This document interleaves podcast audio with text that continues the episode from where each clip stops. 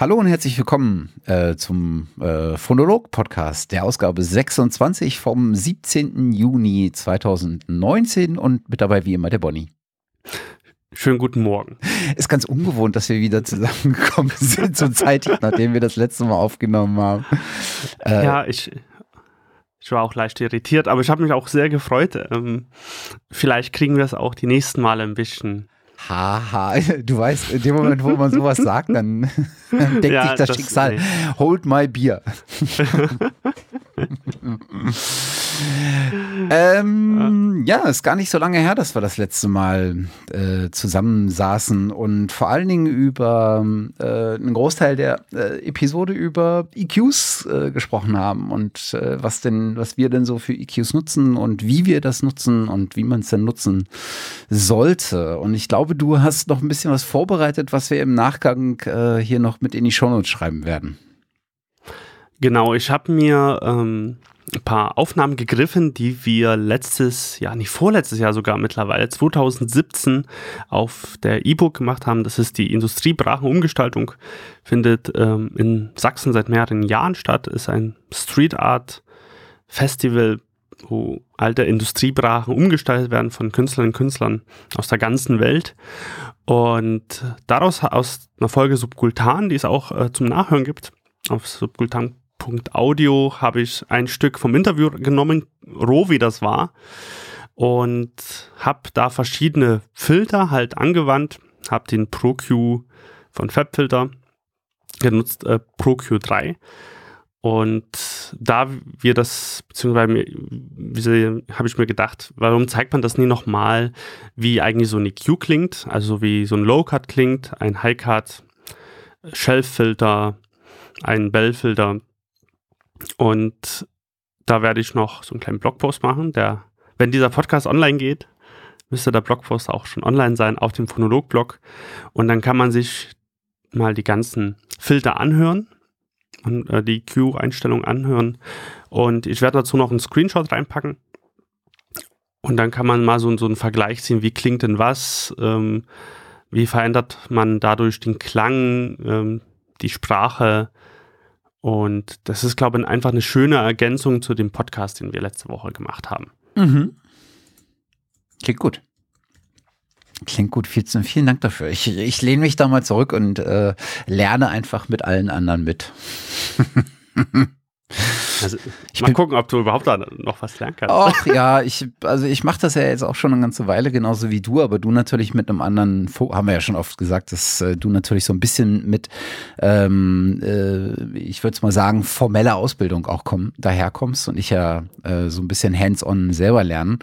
Aber ich stelle immer wieder fest, obwohl ich das jetzt irgendwie äh, weiß nicht, 15 Jahre oder sowas äh, mache und äh, Instrumente und Audio noch viel, viel länger. Äh, ich glaube, ich habe letztens mal geguckt, wann ich das erste Mal wirklich eine erste Aufnahme gemacht habe, eine erste eigene und da war ich 13. Das heißt, das ist jetzt 25 Jahre her. Ähm, das ist schon ganz schön ordentlich äh, für, für mal die Begeisterung für ein Hobby aufrecht äh, erhalten äh, finde ich. Und in den 25 Jahren und in den 15 Jahren, wo ich insbesondere auch Audio äh, in Form von Sprache mache, ähm, es gibt eigentlich äh, kein Mal, wo ich nicht irgendwie wieder was dazu lerne. Also äh, jetzt nicht bei jeder Folge, bei jedem Schnitt oder so, aber es gibt tatsächlich gerade bei diesen Audio, bei diesen Podcast-Geschichten, und das hat man ja in den letzten, in den letzten beiden Folgen auch schon angesprochen, es gibt immer wieder, jede Aufnahmesituation birgt irgendwie ihre eigenen Gefahren und äh, hat ihre eigenen Störungen äh, und dadurch ihre eigene Dynamik und bedarf dadurch auch dem eigenen Schnitt und du musst jedes Mal wieder überlegen, okay, wie gehe ich denn jetzt so ein, so ein Experiment an äh, oder so ein, so ein Schnitt an, was mache ich denn mit dem Problem? Und mein Lernen, meine Lernkurve ist jedes Mal irgendwie wieder da. Ich muss äh, bei vielen, gerade wenn es so wirklich in die schwierigen Sachen geht, ne, wir, wir erinnern uns ja beide, weil du hast mir ausgeholfen an so einer Aufnahme die ich für meinen äh, anderen Podcast gemacht habe, das Open Science Radio, äh, von einer Veranstaltung oder beziehungsweise die, äh, die Community gemacht hat von einer Veranstaltung, ähm, wo so viel Wind drauf war, dass egal was wir gemacht haben, egal mit welchem Tool, äh, egal wie professionell das Tool war, äh, wir es einfach nicht hingekriegt haben, so dass es irgendwie noch gut zum Anhören gewesen ist. Und sowas kommt halt häufiger mal vor. Irgendwie bei einer, bei einer letzten Episode hatte ich so einen Kühlschrankbrummen äh, drin. Und dann denkst du dir so, naja, müsste ja eigentlich relativ einfach sein, ne? 50 oder 60 Hertz Brummen, ne? So wie man so Brummschleife mhm. kennt. Ja. Ja, ist aber nicht. Weil natürlich hast du ein Aggregatorbrummen beim Kühlschrank, was du einigermaßen auf eine Frequenz festnageln kannst. Aber das Ding schwingt halt. Und das, was da drin steht, insbesondere wenn du so einen Glaskühlschrank hast, so wie er, wie er in Bars rumsteht, wo dann Flaschen drin stehen, dann schwingen die auch und dann vibrieren die und klirren die. Und dann hast du zusätzlich zu dem tiefen Brummen des, des Kühlschrankaggregats so ein hohes äh, ähm, Klirren, würde ich jetzt sagen, von, den, von dem Metall, auf dem die Flaschen stehen oder von den Flaschen sogar selber. Und das ist gar nicht so einfach, weil dann äh, weil da kannst du nicht, gerade bei den hohen Sachen habe ich es nicht hingekriegt, einfach nur die, die ursprüngliche Frequenz, wo ich gedacht habe, jetzt habe ich sie fast rauszunehmen, sondern dann musstest du auch noch die, ähm, äh, die Vierfachen davon rausnehmen. Und das habe ich dann nicht mehr so richtig hin auf die Reihe bekommen. Also ganz rausbekommen habe ich es nicht. Ja, und dann hat es insbesondere in den oberen äh, Frequenzen, äh, lag das dann genau da, wo auch die Sprachverständlichkeit liegt. Und dann nimmst du ein bisschen was von dem Klirren raus und dann geht die Sprache auf einmal mit runter. Und du denkst dir so, what the fuck? das, das kann doch jetzt nicht wahr sein.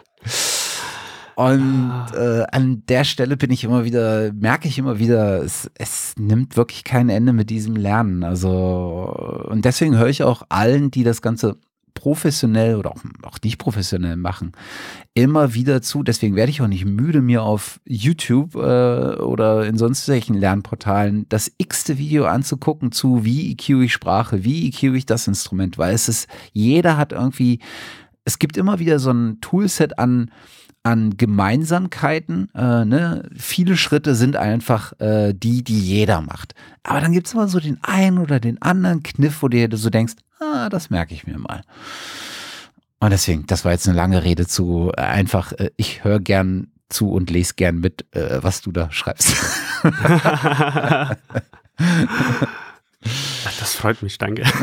Das, ähm, das, das ist aber wirklich so. Also gerade, es gibt ja also Ton ist ja wirklich so eine ganz äh, vielfältige, ich hätte Area gesagt, warum Bereich wollte ich eigentlich sagen, also ganz vielfältiger Bereich, ähm, wo das ja von allen Faktoren ja beeinflusst ja. wird und beeinflusst werden kann. Also egal, ob es jetzt ein, der Raum ist, ob es die Technologie ist, die man nutzt, ähm, welche andere Gegebenheiten und, und, und.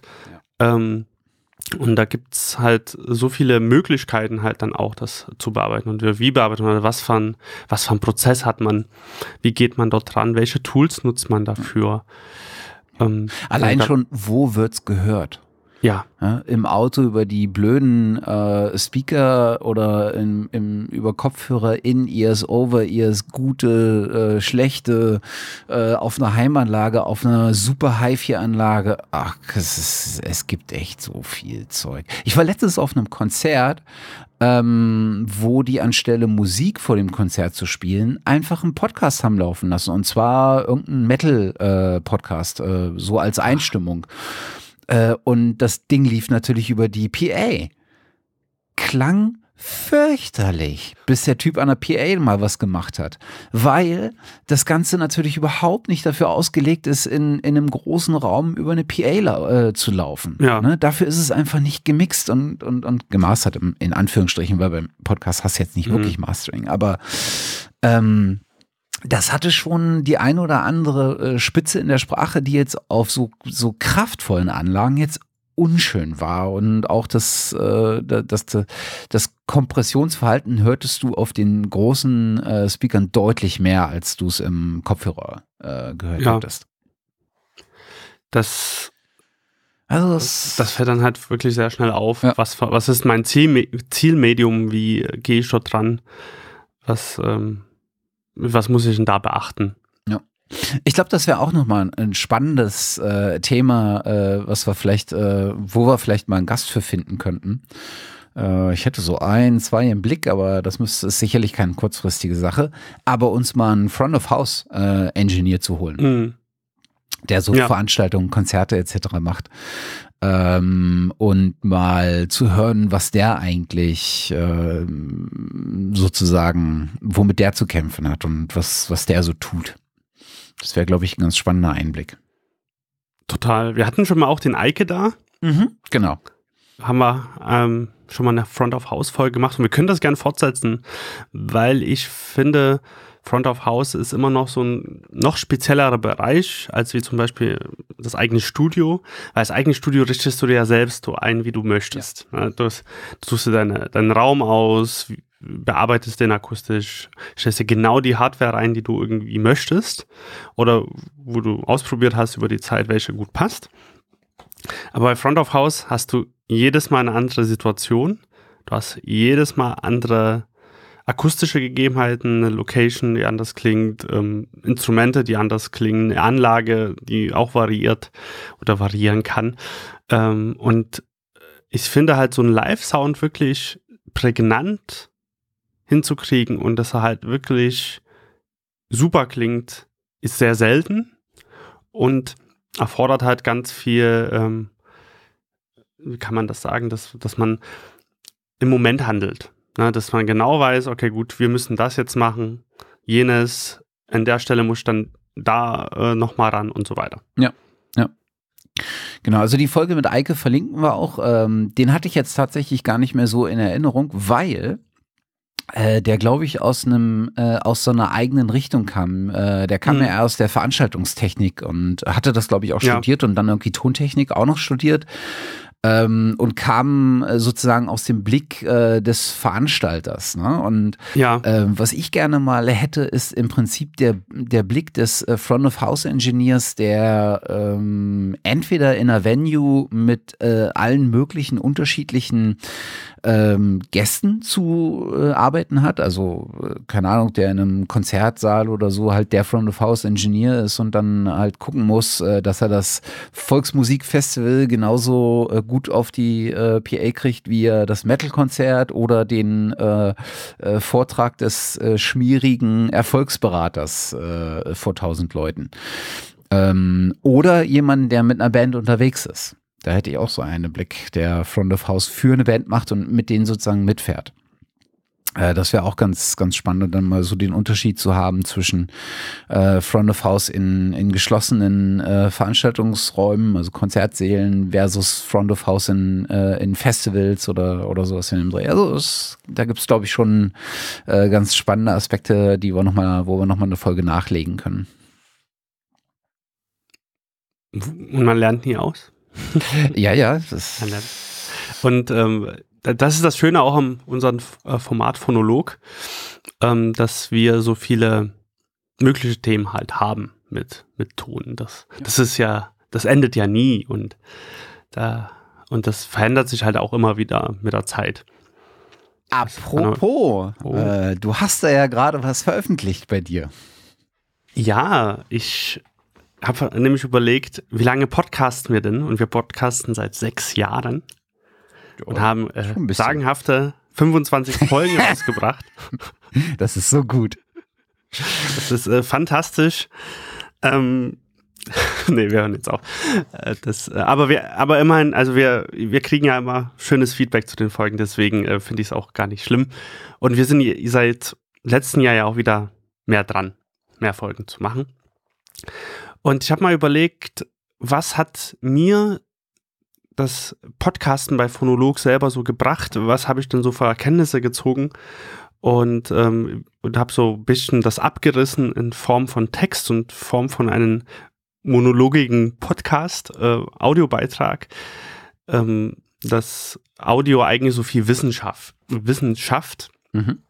ähm, also aktiv betrachtet, dass man sich ja intensiv mit Themen halt auseinandersetzt, dass man in Verbindung mit anderen steht oder mit anderen in Kontakt geht, um neue Sachen zu erfahren und noch viele andere Aspekte mehr, die ich halt äh, so ein bisschen zusammengetragen habe das Ganze verlinken wir mal und äh, dann kann man sich das anhören und auch durchlesen, mhm. wenn man möchte.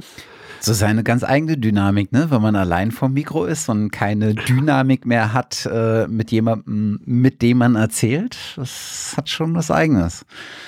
Total. Ich habe auch viel geschnitten, muss ich sagen. Ich kann das nachvollziehen. Das waren ja so die ersten 10, 10, 11 Folgen äh, vom Open Science Radio, habe ich allein gemacht. Ne? Mhm. Und ja. das hatte ja noch einigermaßen Struktur, weil es im Prinzip so eine Art News-Format war. Aber trotzdem, du bist alt, das ist wirklich eine eigene Sache. Also Respekt vor denjenigen, die das auch wirklich gut können ähm, also jetzt abseits von Audiobuch vorlesen, das ist ja eine andere Art von alleine ins Mikro reden, aber dieses ähm, sozusagen den Monolog als etwas, was ich aus mir heraus sozusagen ähm, äh, an meine Hörer tragen möchte, ja, das hat schon seine eigenen Tücken. Und ähm, da selber eine Dynamik halt aufzubauen, ist sehr, sehr interessant. Also das, wie man das überhaupt so hinbekommt. Ich, und ich glaube, da muss man, also entweder man hat es gelernt, also auch von einer künstlerischen Seite zum Beispiel, also die Leute, die es wirklich so, so gut können, oder die haben wahrscheinlich äh, 2000 Millionen Podcasts vorher selber aufgenommen ähm, und sich immer wieder selber gehört, um genau so eine ähm, Dynamik halt äh, zu entwickeln. Weil du hast halt gar keinen äh, kein Kontrapunkt oder kein Gegenüber, ähm, mit dem man dann drüber reden kann und das neue Impulse halt einfach gibt. Mhm. So, das ist schon sehr ähm, beachtlich. Ja, ja. Genau. Genau, verlinken wir auf jeden Fall auch. Äh, deinen dein Beitrag kann man sowohl in Textform als auch in, äh, in Audio sich anhören. Und kann ich nur unterstreichen, deine, deine Punkte. Also Audio bildet, Audio verbindet, Audio emotionalisiert. Äh, ne, das sind ja so ein bisschen deine, äh, dein, die, die drei großen Aspekte gewesen, ähm, die du im Prinzip auch bestätigt hast, dass das für dich genauso funktioniert. Und genauso funktioniert es für mich. Audio regt mich zum, also Podcast machen, regt mich zum Denken an. Ähm, also ich mache mir, ich kann durch das Teilen der eigenen Erfahrungen auch immer wieder diese Erfahrungen selber in Frage stellen äh, und oder hinterfragen vielmehr. Ähm, und durch, durch das Feedback, was ich mit äh, Gesprächspartnern habe, dann halt auch wieder ähm, so ein bisschen evaluieren, vielleicht auch mal ändern, äh, je nachdem, wenn das, wenn das vonnöten sein sollte. Und was ich immer ganz, ganz spannend finde, ist gerade bei den Formaten, die äh, wir hier mit dem, mit dem Fotolog haben äh, oder die du mit äh, Subkultan äh, hast oder die ich mit dem Open Science Radio habe, äh, ist auch die Auseinandersetzung mit Gästen. Ähm, dieses sich versuchen, äh, in eine Position zu versetzen, wo man äh, von dem jeweiligen Gast oder der Gästin ähm, etwas her herausfinden möchte. Ich will jetzt nicht sagen herausbohren, äh, aber im Prinzip ist es das. Und zwar so, dass es einem selber was bringt und dass es den, den Zuhörern des jeweiligen Formats auch noch was, was bringt und es irgendwie interessant ist. Das hat schon seinen ganz eigenen Reize, ganz eigene Herausforderungen auch. Das ist manchmal nicht ganz so leicht, äh, kommt immer auf den Gesprächspartner an. Ähm, da gibt es viele Menschen, die das wirklich ganz fantastisch können. Ähm, und genauso viele Menschen gibt es, die damit, äh, für die das durchaus Arbeit ist. Ähm, Stelle ich auch jedes Mal fest, dass wenn ich Gespräche mit Gästen führe, das halt auch Arbeit ist, sozusagen den Gesprächsfluss am Laufen zu halten, Punkte nicht zu vergessen, auf Punkte, die gesagt wurden, wieder zurückzukommen, diese ganzen ähm, diese ganzen Dinge, die so ein Gespräch auch hörenswert machen. Aber es ist, ähm, es bildet immer wieder. Und nicht nur für weitere Podcast-Aufnahmen, sondern es bildet auch fürs ähm, für andere Bereiche. Ich glaube, das hattest du auch äh, angesprochen, dass äh, im Prinzip dieses Sprechen ähm, auch dafür taugt, dass es einen äh, weiterbringt im Sinne von, wie präsentiert man sich, äh, auch in anderen Kontexten. Du dann in der Lehre, vor Studenten ähm, oder im Job. Ähm, also da hängt schon eine ganze Menge dran, denke ich, die, äh, was einem auch positiv das in, in die Zukunft orientiert bringt. Und, und es eröffnet immer wieder neue Perspektiven. Also in allen möglichen Formen, wie du es jetzt auch gerade gesagt hast. Und ähm, daher, also ähm, das habe ich auch in dem Artikel beziehungsweise in dem Beitrag auch so ein bisschen ausgeführt. Ich hatte am Anfang halt auch immer so ein bisschen die Scheu davor, weil ich mir dachte, na, man, was hat man überhaupt zu sagen oder ähm, man hört, man hat ja auch so vorher halt auch immer so ein bisschen diesen Vergleich irgendwie zum Radio gehabt, wo man irgendwelche ausgebildeten Stimmen hört und so weiter. Und da denkt man sich, ja, mit meiner Stimme und so. Aber das ist eigentlich gar nicht der Punkt, so, sondern sich wirklich daran mit anderen, aus, mit Themen auseinanderzusetzen und äh, darüber sich zu bilden. Und äh, das eröffnet halt immer wieder dann hier neue, neue Perspektiven, neue Bereiche, in die man dann reinschaut. Und mm. Das kann man ist schön einfach für sich selbst einfach nutzen, auch als in allen möglichen Formen. Ja, auf jeden Fall. Also einfach mal äh, reinhören. Ich denke, da kann man äh, viel auch äh, darüber entdecken, wie das bei einem selber äh, läuft. Und auch gerne die eigenen Erfahrungen schildern, kommentieren. Freue ich mich darüber. Das sowieso. Bevor wir zum Ende der, äh, unserer Hausmeisterei kommen, ähm, noch ein ganz kurzer Hinweis in eigener Sache. Äh, ja, äh, es wird auch für äh, Phonolog äh, FM, also unsere Webseite mit dem Podcast, äh, irgendwann mal ein SSL-Zertifikat äh, geben. Äh, ich weiß, dass das ähm, dazu führt, dass, wenn man bisher noch keins hat, äh, dass die Ergebnisse bei Google irgendwie weiter nach hinten gerankt werden, weil Google natürlich mittlerweile sichere Webseiten äh, bevorzugt. Und das ist auch vollkommen in Ordnung so. Und am Ende ist mir das Ranking bei Google auch völlig egal. Äh, aber es wird natürlich kommen. Äh, zu unserer als auch zu eurer Sicherheit. Äh, ich muss mich da bloß mal drum kümmern. Ich muss mich da halt bei all meinen Podcasts und ehemaligen Podcasts drum kümmern. Und das sind ähm, jetzt so ein paar Instanzen und auf dem Server, wo die Dateien liegen, liegen da auch mittlerweile irgendwie äh, über äh, oder fast 300 Episoden mit äh, jeweils äh, drei Formaten. Also das ist auch ein bisschen Stoff, äh, der da liegt und ich habe mich bisher so ein bisschen gescheut, äh, das anzufassen, weil never change a running system. Aber ich sehe das ein und wir, wir, wir machen das jetzt demnächst mal. So. Über was reden wir denn heute? Wo wir das letzte Mal ähm, so schön beim Thema EQ waren. Äh, und EQ ist so ein schön gängiges Thema. Das, das kann jeder nachvollziehen. Man merkt sehr, sehr schnell und oft sehr, sehr drastisch, äh, also im Sinne sehr wahrnehmbar, ähm, die Effekte, äh, die man mit EQing erreicht.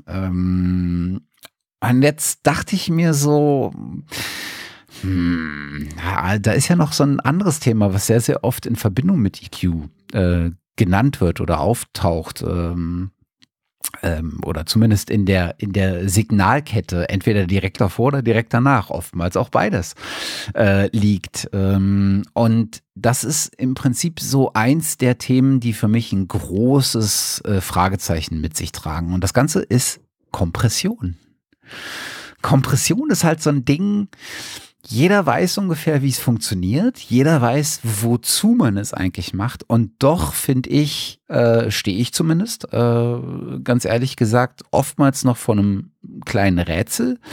Und ich habe das Gefühl, das geht nicht nur mir so, sondern ich habe das Gefühl, das geht relativ vielen Leuten so, weil Kompression ist ja etwas, was du machst, ähm, nicht damit du das Signal so selbstständig veränderst, dass es auf einmal aus sich selbst heraus wahrnehmbar wird, sondern du hast mit Kompression hast du einen bestimmten Zweck, der dazu dient, das Signal, was du bearbeitest, äh, mittels eines Kompressors entweder in einen, in einen bestehenden Kontext so integrieren willst, dass es eine bestimmte Funktion erfüllt, also wahrnehmbarer wird zum Beispiel oder ähm, an bestimmten Stellen mal, auch mal Platz machen kann, äh, wenn der Bedarf ist. Ähm, oder dass es äh, bei Sprache, wenn du Sprache als, äh, als einziges Element hast, ähm, dass du dann eine bestimmte Gleichmäßigkeit und eine bestimmte Präsenz der Sprache erreichen willst. Und allein zu diesen fünf Sätzen kann man jetzt schon links und rechts sagen, ja, aber. und deswegen dachte ich mir so, eigentlich wäre es doch mal ganz spannend, äh, wenn wir mal über Kompression sprechen würden und was äh, so unsere Erfahrungen mit Kompressionen äh, oder besser gesagt unsere so unsere Herangehensweise an Kompression ist und wie wir damit arbeiten, in welchem Kontext wir damit arbeiten, was wir vielleicht benutzen und was so die die Learnings sind. Und ähm, das du meintest in in unserem kleinen kurzen Vorgespräch, äh, das wäre für dich okay, äh, dass ich auch an der Hinsicht nochmal dein Hirn anzapfe. ähm, also ähm, würde ich sagen, lass uns doch mal über Kompression sprechen. Sehr gern. Die Frage ist, wie starten wir jetzt? Ich glaube, wir müssen noch mal kurz abreißen, was eigentlich Kompression macht. Genau. Ähm, um das noch mal ganz grundsätzlich zu, zu, zu klären. Also, was haben wir denn für mögliche Situation bei einem Audiosignal, was wir irgendwie bekommen. Also egal was, ob es jetzt Sprache ist, ein Musikinstrument, ob ähm, das irgendwie ein Synthesizer ist oder oder oder, gibt es tausend mögliche Signalarten und die haben alle verschiedene Eigenschaften. Eigenschaften in dem Bezug, dass sie verschiedene Lautstärkeverläufe haben in ihrem Signal. Das heißt zum Beispiel, wenn ich einen, einen Bass habe, da hat kann man sagen, kann sehr relativ konstanten, je nachdem, wie man den natürlich spielt, aber sehr konstanten äh, Lautstärkeverlauf haben. Also wenn ich eine, eine Bassnote anspiele, die kannst du mit sehr viel Sustain spielen.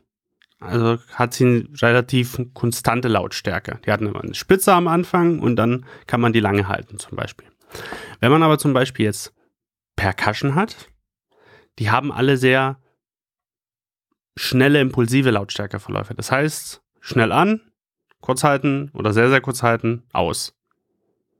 Kann man sich das vorstellen. Also wir haben einen, einen haben Einklang. Genau, wir haben eine, viel Attack ne, am Anfang. Viel Attack. Viel Attack. Ähm, ganz wenig Sustain, also wirklich das, das Halten des Tones oder des, des Signales und dann einen sehr, sehr schnellen Release zum Beispiel. Mhm.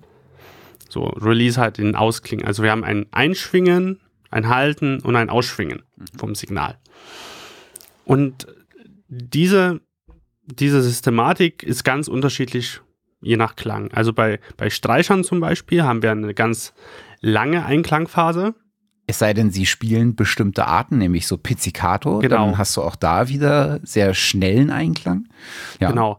Also aber wenn man die eher so Legato spielt zum Beispiel, hat man einen Länge, also wirklich längeren, eine längere Einschwingphase, lange Haltephase und je nachdem so längere Release-Phase mhm. zum Beispiel. Ist so diese Komponente, wo man oftmals sagt, das Signal ist sehr soft, ne? So Streicher sind ja eher so äh, in der Regel wahrgenommen als so ein, so ein eher sanftes Instrument. Im Gegensatz zum Beispiel zum Schlagzeug oder zum Schlagwerk, wenn man im orchestralen Bereich hört äh, oder sich umschaut, die halt wirklich eher so perkussivere Klänge haben. Mhm. Das heißt, ähm, Klänge, die sehr, sehr schnell, schnelle Attack-Zeiten haben, kurz, sehr, sehr kurze Sustain-Zeiten und schnelle Release-Zeiten. Mhm. Sprache zum Beispiel arbeitet sehr dynamisch. Kann alles also, haben. Kann alles haben. Mhm. Also der kann, wenn man die, eine sehr trainierte Sprache hat, zum Beispiel, kann man sehr ähm, konstant reden, wenn man so eine Sprache hat wie ich. Die ist halt sehr dynamisch, also sehr mal laut, mal leise. Und das ist Sprache sowieso. Also man kann ja auch ganz leise flüstern oder ganz, ganz laut sein. Mhm. Und genau dieser Unterschied zwischen ganz leise und ganz laut ist Dynamik, die wir haben. Also egal, egal bei welchem Signal, ob es jetzt bei den Streichern sind, beim Schlag, äh, beim Schlagzeug, bei einem Musik, anderen Musikinstrument, bei Sprache, ist es immer Dynamik im Spiel. Mhm. Und die Schwierigkeit an Dynamik ist, dass man sie ja eigentlich erhalten will, weil äh, sie die Lebhaftigkeit des Mediums, äh, für die Lebhaftigkeit des Mediums, also ob es jetzt Musik oder Sprache ist, durchaus zuträglich ist. Ne? Sprache lebt davon, mal laut, mal leise zu sein, weil ich kann Dinge anders betonen. Ich kann Dinge äh, ne, mehr Bedeutung geben, indem ich sie lauter und präsenter mache. Ich kann Dinge ein bisschen zurücknehmen. Ich kann Gefühle verpacken in Dynamik. Ne? Wenn ich leiser spreche, bin ich vielleicht eher unsicher. Wenn ich lauter spreche, ist das oftmals in Situationen der Angst, des, des, des, des äh, oder des Wütendseins.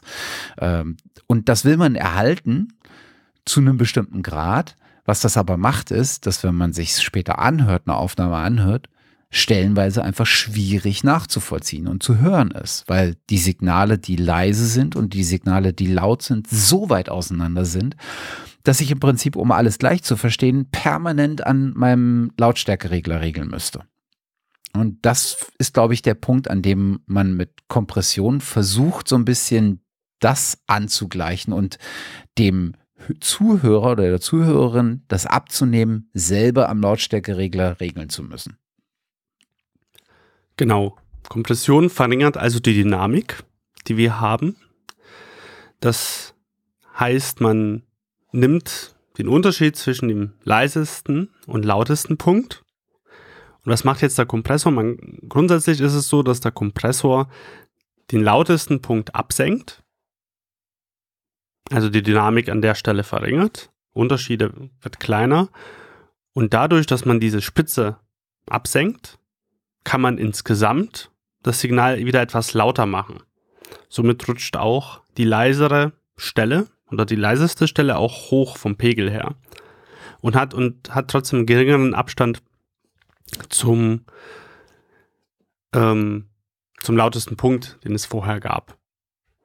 Und somit schafft man es halt, diese Dynamik halt zu verringern, wie du schon sagtest, Verständlichkeit sicherzustellen, bei Sprache zum Beispiel, aber halt auch ähm, vielleicht gerade bei dem im musikalischen Bereich, dass man Unebenheiten im also Signalschwankungen halt ausgleicht, ähm, vielleicht äh, irgendwie zu hart gespielte Stellen anders nochmal aufarbeitet ja. und und und. Ja. Es gibt natürlich jetzt eine ganze Reihe an Spezialfällen. Zwei der bekanntesten Spezialfälle sind, glaube ich, ähm, äh, der Limiter als sozusagen abgerichtete Kompression. Also der Limiter wirkt im Prinzip in dem gleichen Rahmen. Er macht leise Signale lauter und er macht laute Signale leiser. Er hat aber im Prinzip äh, oben die Grenze ähm, mehr oder weniger fest definiert. Das heißt, er macht alle Signale leiser und zwar ausschließlich leiser, die bis zu einem bestimmten äh, Threshold gehen. Ne? Dadurch kann man halt erreichen, dass man beispielsweise sagen kann, äh, ich, hab, ich kann sicherstellen, dass kein Signal über einen bestimmten Wert geht, sodass ich äh, Clipping äh, unter allen Umständen verhindern kann. Und dann gibt es halt verschiedene Arten von Limitern, äh, bis hin zu die, die einfach sagen, bis hier und auf keinen Fall weiter, sogenannte Brickwall Limiter. Er ist dann sozusagen die härteste Art äh, des, des, äh, des Limiting.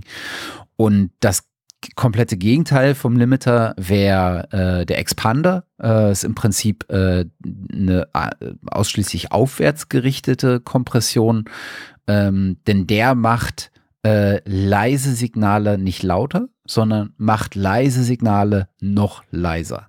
Und was ich damit machen kann, ist, äh, ich kann äh, im Prinzip äh, verhindern, dass ich äh, Signale, die unter einem bestimmten Threshold liegen, also unter einem bestimmten Schwellenwert, den ich definieren kann, überhaupt wahrnehmbar äh, wahrnehme, weil sie noch leiser gemacht werden oder sogar rausgenommen werden. Das ist der Fall im Falle von einem Noise Gate, ähm, was so eine Art Expander ist, äh, der dann einfach zumacht und ich dann die Signale überhaupt nicht mehr höre.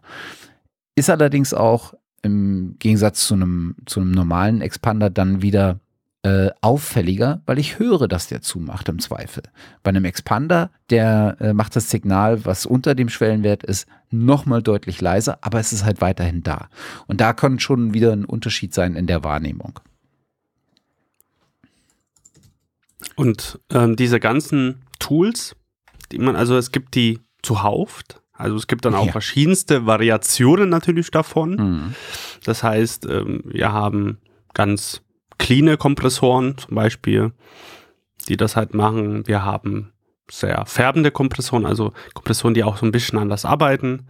Da gibt es ganz viele Hardware-Geräte, die, ähm, die es natürlich im Physikalischen an sich gibt, aber auch die mittlerweile nachgebildet sind in, als Software. Mhm. Und die alle haben sie halt ihre unterschiedlichen Eigenschaften. So, also manche Kompressoren zum Beispiel. Es gibt langsamere und schnellere Kompressoren, weil zum Beispiel diese Attack-Zeiten variieren halt sehr schnell. Also wenn ich jetzt zum Beispiel die Attack-Zeit von Sprache mit der von Percussion vergleiche, hat Percussion nochmal eine wesentlich kürzere Attack-Zeit als wie Sprache zum Beispiel. Also Sprache liegt meistens so bei 20 Millisekunden, Pi mal Daumen, die man äh, irgendwie nutzen kann dafür. Bei Percussion ist die halt unter 20 Millisekunden. Und da ist halt die Frage, habe ich einen Kompressor, der das schafft? Ein ähm, VCA-Kompressor zum Beispiel, der schafft das, der hat eine wesentlich ähm, ähm, schnellere äh, Attack-Zeit, also da kann damit Percussion halt auch gut äh, komprimieren oder brauche er vielleicht so einen Opto-Kompressor, also einen optischen Kompressor, der halt vielleicht äh, längere Zeiten hat. Mhm. Also genau, das sind, das ja. sind, sagtest du schon, äh, es gibt verschiedene Klassen von Kompressoren. Zwei hast du gerade genannt, VCA-Kompressoren, äh, also ähm, Kompressoren, die mit äh, variablem, äh, mit variabler ähm, Verstärkung arbeiten können. Das ist doch, glaube ich, oder? Genau. Also die das, das einkommende Signal unterschiedlich stark beeinflussen können im Sinne von, äh, von, von Stromstärke äh, am ehesten. Die bekanntesten Beispiele sind, glaube ich, äh, die äh, SSL-Bus-Kompressoren, äh, G- oder E-Serie.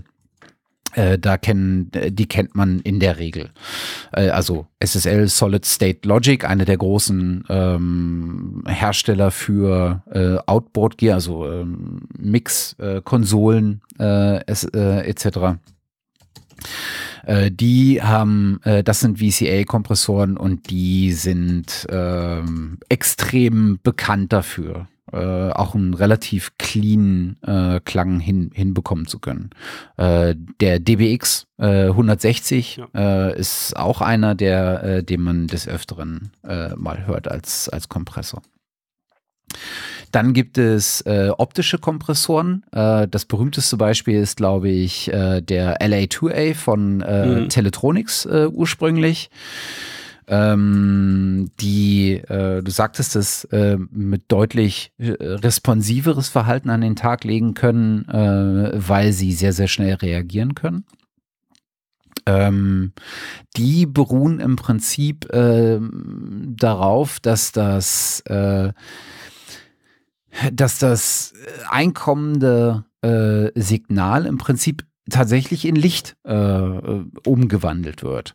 Ähm, und dass je mehr Licht äh, emittiert wird durch äh, so eine optische Zelle, ähm, äh, desto äh, schneller und desto stärker wird ähm, das Signal heruntergedämpft, ähm, das ausgehende Signal heruntergedämpft. Und damit äh, kann man, hat man zwei Dinge. Man hat eine sehr genaue, ähm, eine sehr genaue Einstellung äh, des Signals, um wie viel ich es reduzieren muss. Und ich habe eine sehr, sehr schnelle Response, weil Licht ist nun mal sehr, äh, also äh, ist einfach sehr schnell, äh, ne, im wahrsten Sinne des Wortes. Äh, die beiden anderen äh, Kompressorenklassen sind äh, FET-Kompressoren, äh, steht für Field Effect Transistor und ähm, ist im Prinzip ein Transistor, ähm, äh, eine Transistorschaltung, die aber im Prinzip einen Röhrensound emulieren soll. Äh, das bekannteste Beispiel ist, glaube ich, der 1176 äh, von Universal Audio in äh, Original. Ähm, einer, den man vor allen Dingen ähm, im Drum-Bereich sehr, sehr oft äh, findet, aber ich habe mal auch schon äh, in, äh, als, als Master-Buskompressor äh, gesehen, wobei er kennt man ihn, glaube ich, im, im Drum. Und wenn mich nicht alles täuscht, ist das der, äh, der ursprünglich mal mit dem All-Button-In, äh, mit der All-Button-In-Funktion kam. Mhm. Also Sprich, man kann äh, bei Kompressoren immer die Ratio einstellen, um wie viel das Signal gedämpft werden soll. Und in der Regel gibt es da die Dämpfungsverhältnisse 2 zu 1, 4 zu 1, 8 zu 1, 20 zu 1, beim 1176 zumindest. Und irgendwer kam mal auf alle und dann blieben die alle drin und dann hat man so ein, so ein mega Über-Kompressionsverhältnis. Äh, und das hat aber gerade auf Drums seinen ganz eigenen Sound und ähm, den, äh, den kann man durchaus auch äh, hören. Äh, der färbt also auch deutlich. Äh, Beispiele dafür sind ähm, Led Zeppelin zum Beispiel, Michael Jackson, äh, mhm. auf jeder Michael Jackson-Platte ist im Prinzip ein L76 zu hören. Und die vierte äh, Klasse ist äh, der Röhrenkompressor ähm, und der funktioniert im Prinzip wie ein Röhrenverstärker, ähm, äh, bloß umgekehrt. Ne? Also er verstärkt das Signal nicht, sondern er dämpft das Signal auch wieder. Röhrenkompressoren arbeiten also über, äh, über Röhren und ähm, die im Prinzip Signalstärke wegnehmen, weil sie es in, äh, in Wärme, ähm, stellenweise auch ein bisschen in Lichtenergie äh, im Prinzip umformen. Also der, die, das, das fehlende Signal am Ausgang ist im Prinzip kompensiert und wird umgewandelt in Wärme und äh, abgeführt. Ist auch auf jeden Fall ein färbender ähm, Kompressor, ist oftmals der, dem man ähm, nachsagt, so ein bisschen Vintage zu klingen. Ähm, der bekannteste ist, glaube ich, der Fairchild äh, Kompressor. Äh, den wollen noch alle haben. äh, ist unglaublich äh, teuer, äh, diese Geräte, gerade wenn man sie im Original äh, bekommt, aber man hat auch viele Nachbildungen davon. Univer Universal Audio hat ein sehr gutes Fairchild Plugin ähm, und ich glaube auch die ähm, äh, ich vergesse mal den Namen, die Fabrici, äh, die Fabrici-Serie bei Slate äh, Digital oh. äh, hat auch, glaube ich, ein Fairchild nachgebildet. Genau, genau, und äh, die hört man sehr, sehr oft äh, bei so Klassikern wie äh, den Beatles, ähm, so einen warmen Röhren, äh, Röhrenkompressionssound äh, und beim Motown natürlich. Und da gibt es halt also es gibt wirklich ganz, ganz verschiedene Typen. Und je nach Anwendung kann man sich das aussuchen, wenn man, was man da eigentlich braucht. Also man könnte jetzt natürlich jetzt sagen, hat man jetzt ein Plugin. Also wenn jetzt die Frage jetzt kommen würde, okay, gut, es gibt 1000 Kompressoren, reicht mir eigentlich auch ein Kompressor zum Beispiel? Könnte man natürlich sagen, also ganz clean wie zum Beispiel der FabFilter Pro C. Mhm zum Beispiel, der sehr vielfältig einstellbar ist. Theoretisch könnte man ja auch mit einarbeiten, wenn man das ja, so was man möchte. Zumal du den ja, du kannst ja beim, beim äh, Pro C ähm, auch die äh, Kompressionsmodi umstellen äh, und kannst von transparent auf punchy oder sowas gehen und dann mhm. ist er halt nicht mehr ganz so transparent und nicht mehr ganz so clean. Also das ist der Vorteil an digitaler, an rein digitaler Kompression, ähm, dass du da auch Spielmöglichkeiten hast. Und da kann man ganz, ganz viel einstellen. Also die, die Frage ist halt am Ende, die, die man sich stellen muss, okay, was bearbeite ich denn wirklich? Also mache ich Musikproduktion, wo ich ganz vielfältige Kompressoren brauche, im Zweifel? Oder mache ich reine Sprachbearbeitung, dann ist er vielleicht, reicht mir vielleicht auch ein guter Kompressor zu, der vielleicht so vielfältig, vielleicht auch der Pro C. Ähm, also da hängt das natürlich davon ab, was für ähm, was, was man bearbeitet, was mein Ziel eigentlich ist und ähm, was natürlich der Geldbeutel auch so hergibt. Ja. Weil man kann sich da auch natürlich verlieren, auch in diesen großen ähm, Angebot, was es einfach gibt. Ja. Wo und wie nutzt du denn Kompressoren? ich nutze Kompressoren. Also ich habe festgestellt auch so in letz, letzter Zeit, dass ich immer weniger eigentlich Musik mache. Mhm. So, also das stelle ich schon auch schon seit länger fest. Sondern mich eigentlich mehr, also immer mehr auch mit eigentlich Film beschäftige, Film, Sounddesign. Mhm. Da spielt natürlich vielleicht der ein oder andere Synthesizer mal eine Rolle. Ähm, aber es ist, hat, ich bearbeite ja ganz viele echte Geräusche, also ähm, und Atmosphären, also vom, von irgendwie Regenwind über ähm, irgendwie äh, Folie-Geschichten, also wirklich Geräuschen wie äh, irgendwie Rascheln und ähm, oder ich mache irgendwie Swoosh-Sounds und und und. Und da habe ich verschiedene Sachen festgestellt, also bei den, wenn man so klassisch Film, Sounddesign macht, so je nachdem natürlich, aber äh, theoretisch reicht da auch ein guter Kompressor zu. Mhm. Die meisten nutzen eigentlich auch lieber cleane Sachen beim Film-Sounddesign. Also das heißt, clean EQs, clean Kompressoren. Hm. Einfach weil sie die Natürlichkeit des äh, Sounds nicht großartig verändern wollen. Ne? Also das ist ja im Prinzip mehr oder weniger ein cleaner Sound. Es sei denn, du machst Sounddesign für so äh, futuristische Sachen, wo du dann vielleicht so ein bisschen mehr Spielraum hast. Genau, also, aber die Daily Jobs, sage ich jetzt einfach mal, ähm, ist halt viel echtes Sounddesign zu liefern. Das heißt, ich bin, ähm, also Situation draußen, also nehmen wir jetzt mal Tatort, nicht weil ich Tatort mag, aber es ist ja so eine, so eine klassische Sounddesign-Geschichte, mhm. die es oft gibt. Manchmal gibt es vielleicht eine Folge, die irgendwie extrovertierter ist, wo man auch mehr machen kann. Aber theoretisch geht es dann halt viel um so eine echte Atmosphäre zu schaffen und äh, damit Sound zu erzählen natürlich. Aber es geht halt wirklich darum, äh, so echt wie möglich zu sein. Und ähm, da ist es natürlich äh, nicht unbedingt von Vorteil, wenn man so ganz färbende Kompressoren halt hat. Oder zum Beispiel EQs. Ähm, bei mir ist es so, ich habe ich hab gesagt, okay, gut, ich mache das auch so ein bisschen so nach meiner Einschätzung und Wahrnehmung. Das ähm, je nachdem, also ich hatte halt auch bis jetzt vielleicht auch viel Glück einfach ähm, verschiedenste Sounddesigns zu machen, wo ich einfach machen konnte. So wie, wie, wie ich das wollte. Es ist auch oft halt so ein bisschen hyperrealistisch gewesen. Auch gerade die Sachen, mit, die wir mit Sebastian zusammen gemacht haben. Da nutze ich auf jeden Fall Kompression, ähm, aber auch im Allgemeinen beim Film Sounddesign. Die unterscheidet sich einmal in Kompression von Sprache natürlich. Also das heißt Sprache in Form von Originalton, den man von Interviews zum Beispiel hat oder vom Set aufgenommen. Overvoice, das heißt Sachen, die vielleicht übersprochen werden, ähm, aber halt auch Off-Text, das heißt, wenn eine Sprecherin oder Sprecher aufgenommen worden ist, diese zu komprimieren.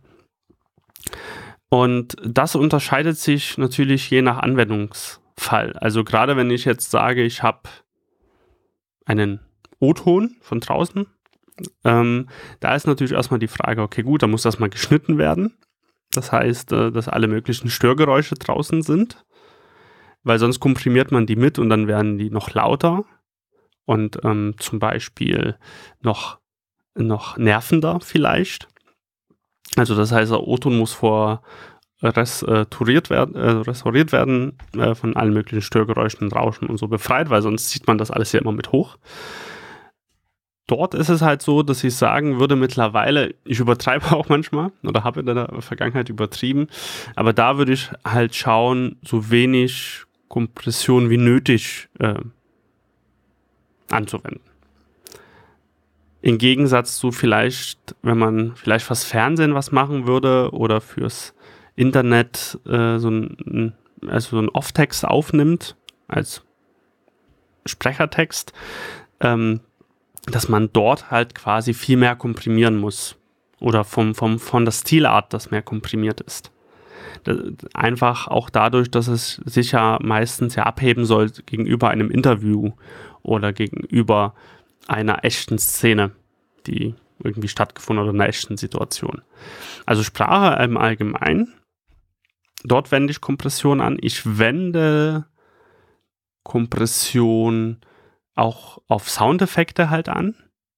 Also gerade wenn man für das Web, sage ich jetzt mal, ähm, viel, ähm, viel arbeitet, ist es halt auch, ist natürlich die Dynamikumfang ganz anderer, als wenn ich das fürs Kino mache.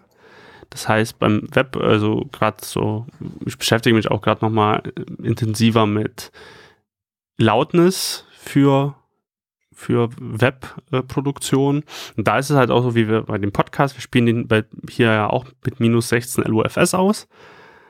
Und ähm, das ist beim Web eigentlich auch so. Da hat man sich mal drauf geeinigt, dass man das auch mit minus 16 macht. Da habe ich natürlich einen begrenzteren Spielraum von Dynamik als beim Fernsehen und deswegen nutze ich auch für Soundeffekte, gerade um diese prägnant äh, oder prägnanter zu machen, auch Kompression. Bei, bei Atmosphären, also alles, was so Wind, Regen, Vögel, Gezwitscher und und und, ähm, eigentlich weniger, weil die sowieso schon sehr flächig ja sind, so grundsätzlich. Bei, bei Musik teilweise also dort ist es mm, eher so, dass ich gern nochmal automatisiere. Das heißt, nochmal, selbst wenn die Musik sehr komprimiert ist, gucke, wie ich mit Automation da noch ein bisschen mehr Dynamik reinbringen kann. Mhm.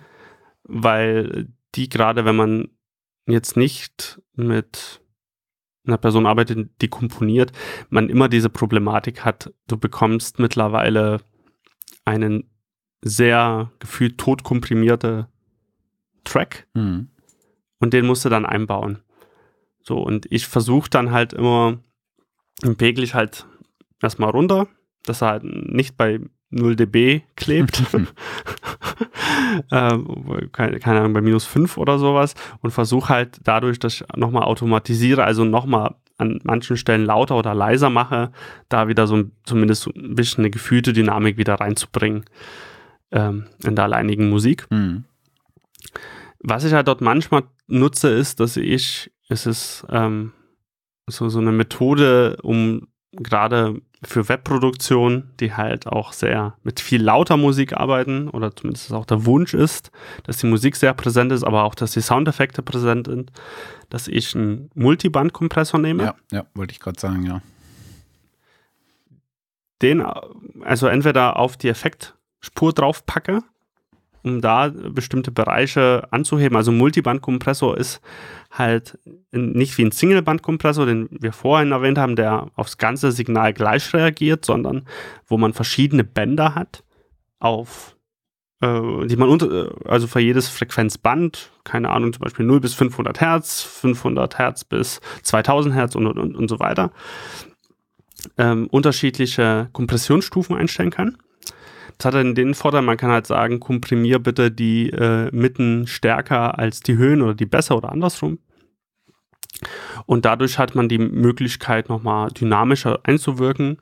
Also tue ich entweder Multiband-Kompressor zum Beispiel auf, auf die Soundeffekt-Gruppenspur. Oder was ich halt auch gern mache, ist einen Multiband-Kompressor auf die Musik drauf zu packen und die Sidechain-Funktion zu nutzen und als Eingangssignal die Gruppenspur von den Effekten zu nutzen. Mhm. Um, um dort zum Beispiel äh, das, der Multiband-Kompressor auf die Musik halt manche Parts halt äh, absenkt, äh, wenn zum Beispiel ein großer Knall kommt oder sowas, mhm. um den einfach so ein bisschen mehr Platz zu schaffen. Und zu guter Letzt nutze ich öfter mal einen SSL-Kompressor oder den von äh, Slate Digital, den äh, Fairchild-Nachbau, die mhm. von der Fabrici-Serie, um halt so ein bisschen ähm, das alles zu verkleben. Also so eine leicht, wirklich so eine ganz leichte Kompression nur zu machen, die dafür sorgt, dass, dass das alles so ein bisschen zusammenklebt. Als Multiband-Kompressor gehe ich mal davon aus, dass du den Fabfilter MB nimmst. Ja, mhm. Mhm. entweder den oder ich habe ja auch vom, also nicht nur Endo von Steinberg, selbst auch den äh, integrierten äh, Multiband-Kompressor davon zum Beispiel. Mhm. Gerade ähm, gerade Multiband-Kompression finde ich bei, äh, bei Musik wirklich eine spannende Sache. Also natürlich kannst du jetzt auf jede Spur einen eigenen Kompressor legen und ähm, dann hast du im Prinzip auch den Effekt, äh, den Hardware-Komponenten äh, mit mit äh, Gesamtspuren haben, äh, nicht, dass sie sozusagen äh, immer auf das stärkste Signal, also mit der höchsten Energie einkommende Signal ähm, als erstes reagieren. Ne? Also du hast ja immer, wenn du, wenn du im Prinzip eine Gruppenspur oder sowas durch so einen äh, Hardware-Kompressor jagst, so einen äh, F76 oder auch einen äh, LA2A, ähm, dann hast du halt oftmals den, äh, den Effekt, dass du, dass der Kompressor am stärksten reagiert auf das Signal mit der höchsten Energie. Ne? Das ist in so einer Gruppenspur äh, bei Drums halt die Kick. Äh, bei bei bei ähm, Seiteninstrumenten wäre es denn der Bass, der sehr mit sehr viel Energie daherkommt. Und das kann halt dazu führen, dass du den Effekt der Kompression, den du auf anderen Instrumenten auch gern mit hättest, gar nicht so stark äh, raufkriegst oder äh, sehr viel stärker, als du es eigentlich willst. Und bei sowas ist Multiband-Kompression natürlich super cool, weil du kannst sagen, na dann mach halt beim, äh, nimm halt den Bass ein bisschen stärker weg und gib aber trotzdem obenrum auch ein bisschen was dazu oder nimmst, äh, gib, gib, nimm auch ein bisschen was weg. Also das, das Tool ist schon, äh, sehr nützlich, ähm, gerade auch wenn man mit äh, Musik arbeitet, um äh, so für die Präsenz im Mix zu sorgen.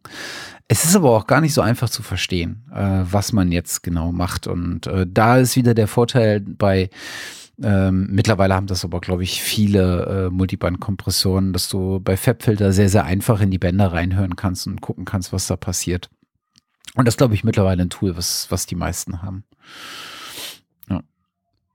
Da muss man auch ein bisschen vorsichtig sein. Ja. Weil gerade bei Multiband-Kompression, ähm, ich finde halt, du kannst da halt auch ganz schnell mehr kaputt machen als wie normal, also ein Singleband-Kompressor. Ja. Ähm, und da einfach, da lieber so kleine Schritte machen.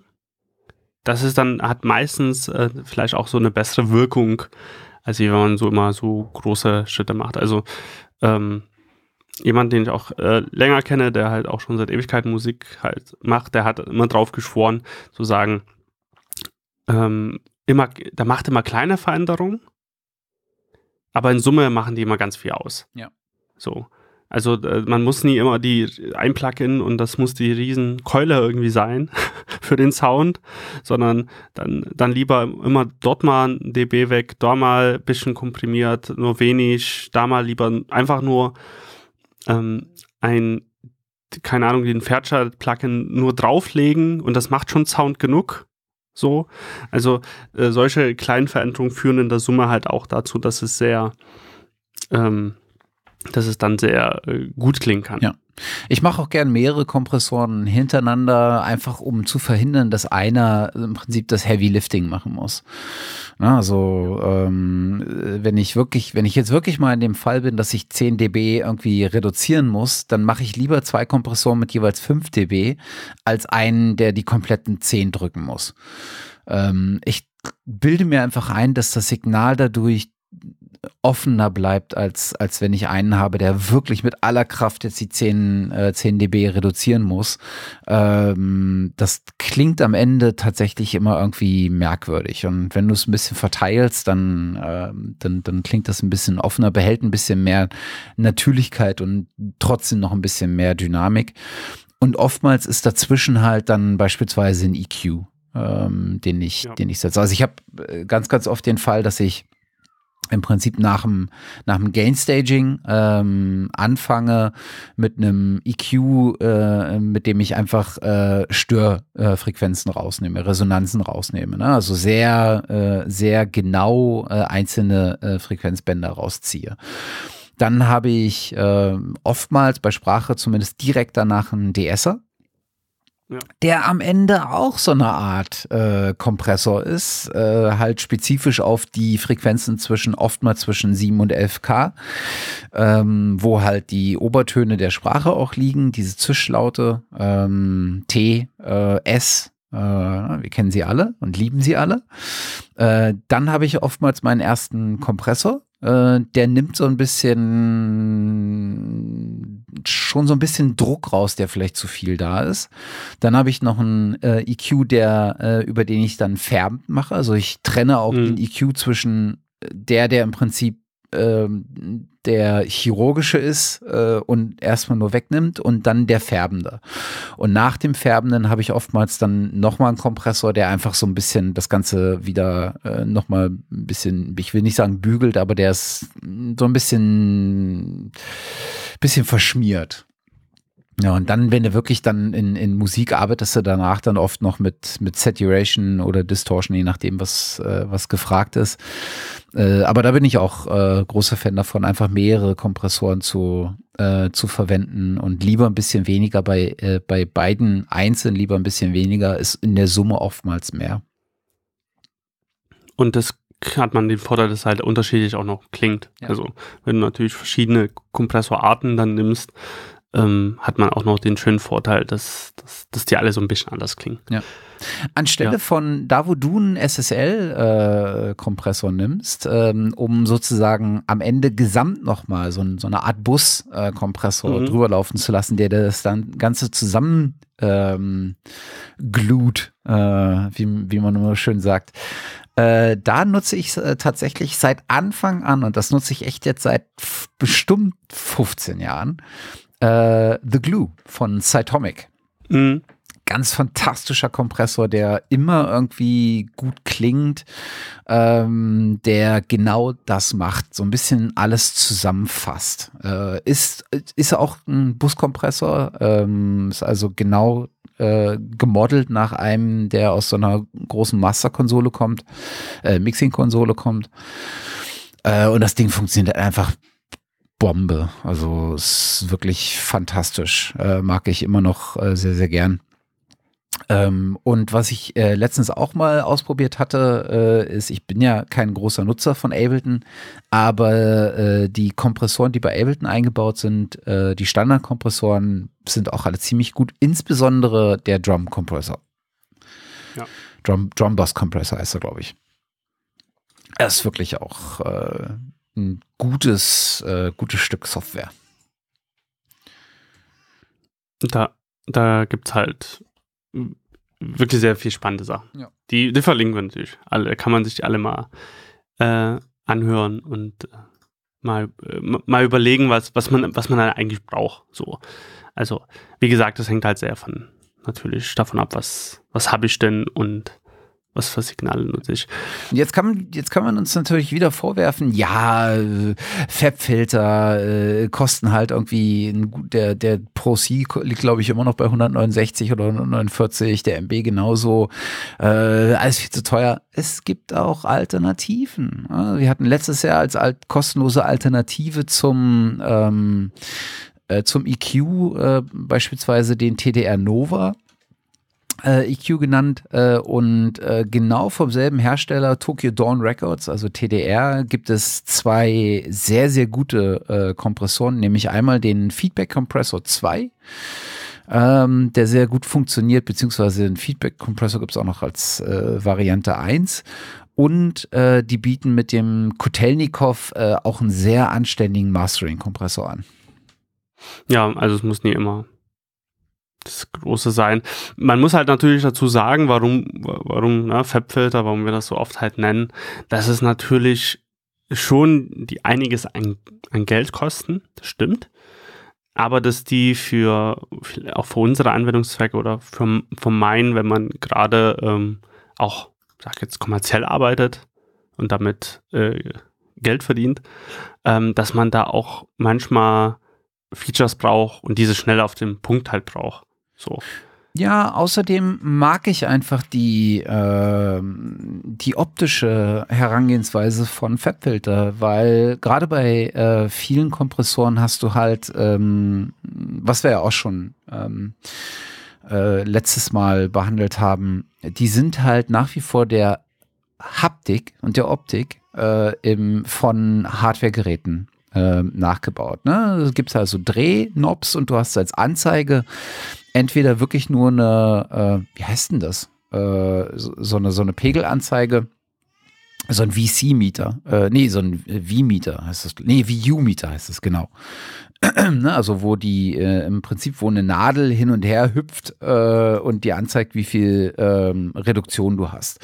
Oder du hast äh, bei einigen dann so eine digitale Anzeige, die dir äh, das anzeigt, wie stark das nie ist und äh, dann irgendwo eine digitale Pegelanzeige hat, wie viel Reduktion du jetzt gerade hast. Was ich bei ähm, Fabfilter so mag und das, mittlerweile gehen da einige andere äh, Plugin-Hersteller auch hin, ist, dass du dieses Analyse-Interface hast. Das heißt, du siehst das Signal und du siehst direkt am Signal, wo reduziert wird und um wie viel reduziert wird. Das heißt, du kannst sehr gut nachvollziehen, äh, was da gerade passiert. Und zwar nicht nur hörend, sondern auch schauend. Ähm, und das mag ich einfach an diesen äh, Fabfilter-Plugins und die sind von der äh, von der äh, Qualität her auch so gut gemacht, dass sie äh, das System beispielsweise äh, selten überlasten. Also da ist, die sind technisch sehr, sehr gut äh, programmiert, so dass sie äh, sehr gut mit Systemressourcen umgehen. Ich brauche nichts mehr zu ergänzen. Vielleicht sollten wir uns mal vom Pfefffelter hier bezahlen lassen. Das, ist ja kostenlose Werbung die ganze Zeit. Aber ey, so ist es halt. Es, äh, man, man kann es nicht leugnen. Also, ähm, äh, wenn ihr alleine schon mal die Demo einfach euch nehmt und die mal testet, das werdet ihr dann verstehen, was, was wir meinen. Genau. Aber wie gesagt, auch die, ich hatte es, hatten wir glaube ich auch schon mal die äh, Kompressoren von Logic äh, die da eingebaut sind. Ähm, äh, wirklich, wirklich sehr, sehr gut. Ähm, also sowohl von der Qualität, ähm, Logic kommt ja mit einer, äh, kommt ja mit einem Set an Kompressoren. Du kannst also umschalten von FET auf VCA, auf optisch, äh, hast noch verschiedene, ähm, die du dann nach den Klassen haben kannst. Ähm, Studio One äh, bringt äh, den Fettkompressor äh, mit äh, an Bord und ich glaube auch einen optischen. Also da die meisten DRWs haben schon äh, auch wirklich nutzbare ähm, Kompressoren an Bord. Also der Bedarf wirklich an einem Standalone-Plugin oder an einem externen, an einem Drittanbieter-Plugin ist eigentlich relativ gering. Ähm, ich habe es mir über die Jahre, sicherlich wie du auch, einfach angewöhnt, mit bestimmten äh, Plugins immer wieder zu arbeiten, so dass ich sehr genau weiß, äh, was die Plugins machen und wie ich sie zu bedienen habe.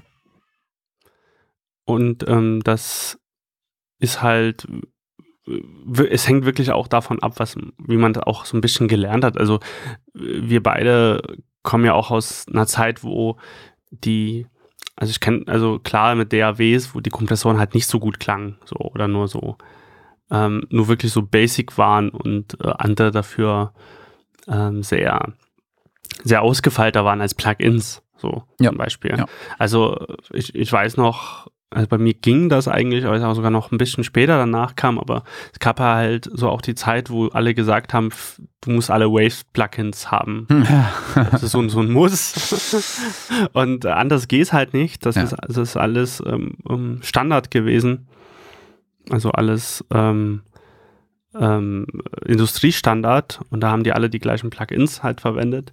Und äh, da gab es halt wirklich, die, und die waren natürlich besser erstmal grundsätzlich als die DAWs so, ähm, und da hat man sich das halt auch natürlich angeeignet und, und, alle wollten natürlich die Hardware-Nachbauten haben, die sie eigentlich schon als, also in digitaler Form als Software nach haben, die sie vorher schon in ihren Studios hatten. Mhm. So. Die wollten ja gar nicht mit diesen clean oder diesen, diesen äh, EQs und Kompressoren halt in den DRWs arbeiten. Aber mittlerweile haben die ganzen Hersteller natürlich viel Entwicklung reingesteckt, auch in die eigenen Plugins, diese zu entwickeln. Ja. Ob es jetzt Logic ist, Steinberg, ähm, Studio One und Co. Also die haben ganz viel Energie dort reingesteckt, diese, diese aufzubereiten. Und mittlerweile kann man sich ja wirklich fragen, wenn ich mir so eine große DAW hole, ob ich da überhaupt noch andere Plugins brauche. Ja. So, so grundsätzlich, wenn ich so komplett aus neu anfange. Also man kann wirklich ganz, ganz viel machen. Und ähm, ich kehre auch da wieder zurück und zu so sagen, gut, nutzt man denn da wirklich alles aus, was man dann Möglichkeiten ja. on Board hat? Also ich würde es mittlerweile sagen, wer jetzt anfängt, der soll sich eine anständige DRW aussuchen. Und da ist es erstmal egal, ob, äh, ob man äh, Ableton, äh, Logic, äh, Cubase oder Studio One nimmt. Pro Tools nimmt man natürlich nicht. Äh, ja. Quatsch, kann man auch. Ähm, Pro Tools hängt tatsächlich. Pro Tools ist, ist wirklich, ist eigentlich wirklich ein eigenes Thema, aber ich finde Pro Tools ist von den DAWs, die auf dem Markt sind, mit Abstand diejenige, die sich am schwersten weiterentwickelt, am schwerfälligsten weiterentwickelt. Das hat immer noch mehr oder weniger die Optik wie vor zehn Jahren. Das sind immer noch mehr oder weniger dieselben äh, Plugins drin. Da hat man wenig dazu getan, irgendwie mal ein bisschen innovativer zu werden. Vielleicht muss man das auch nicht. Ne? Das ist, vielleicht ist man da an der Stelle einfach gesättigt. Aber die anderen DRW-Hersteller haben in den letzten Jahren im Prinzip äh, sehr starke Sprünge gemacht, gerade mit den großen Versionen. Äh, jetzt letztes Jahr dann Ableton nachgezogen mit einer großen neuen Version, davor Cubase, äh, davor Logic. Und in denen sind im Prinzip alle Tools so enthalten, wie man sie braucht. Und es gibt eigentlich wirklich wenig Bedarf. Äh, das, was es an Bedarf darüber hinaus gibt, ist am ehesten individuelle Bevorzugung. Ne, man bevorzugt einfach mit dem Plugin zu arbeiten, was man kennt, anstelle sich hinzusetzen und sich das Neue so drauf zu schaffen, dass man weiß, wann man wie, welche Einstellung macht und wie es dann erwartungsgemäß klingt oder nicht. Und auch ich habe tatsächlich auch noch einen äh, Waves-Kompressor im Einsatz, nämlich wenn ich äh, Gesang aufnehme, was aller, was wirklich sehr, sehr selten passiert. Äh, dann habe ich des Öfteren, greife ich als erstes Mittel zum äh, Renaissance Vox ähm, mm. der ja kein reiner Kompressor ist, sondern der hat ja im Prinzip alle Komponenten, die du für so einen äh, Voice-Channel äh, brauchst. Ne? Der hat Kompression, der hat ein eingebautes Gate, der hat eingebautes Limiting äh, und ich glaube, er macht noch sowas wie äh, äh, Maximization. Ähm, also da kommen so ein paar Dinge zusammen, aber das äh, bringt oftmals durchaus schon ein Effekt, der sehr in die gewünschte Richtung geht. Deswegen ist der so schnell als Tool, um es draufzuwerfen, ganz gut eigentlich. Ja, ich würde nicht, ja. ich will nicht sagen, wir haben das Thema äh, außerordentlich äh, gut und tiefgründig und ausführlich behandelt. Da gibt es sicherlich an der einen oder anderen Ecke noch deutlich mehr nachzutragen. Aber ich denke, wir so von unserer Warte aus haben wir wahrscheinlich mal einen ganz guten Einblick gegeben. Ja, also was man vielleicht bloß nochmal sagen könnte, mhm. was, was, mir so aufgefallen ist, um nur nochmal den Vergleich zusammenzufassen. Ähm, wir hatten ja Musikproduktion, Sprache und jetzt bei mir Film-Sounddesign.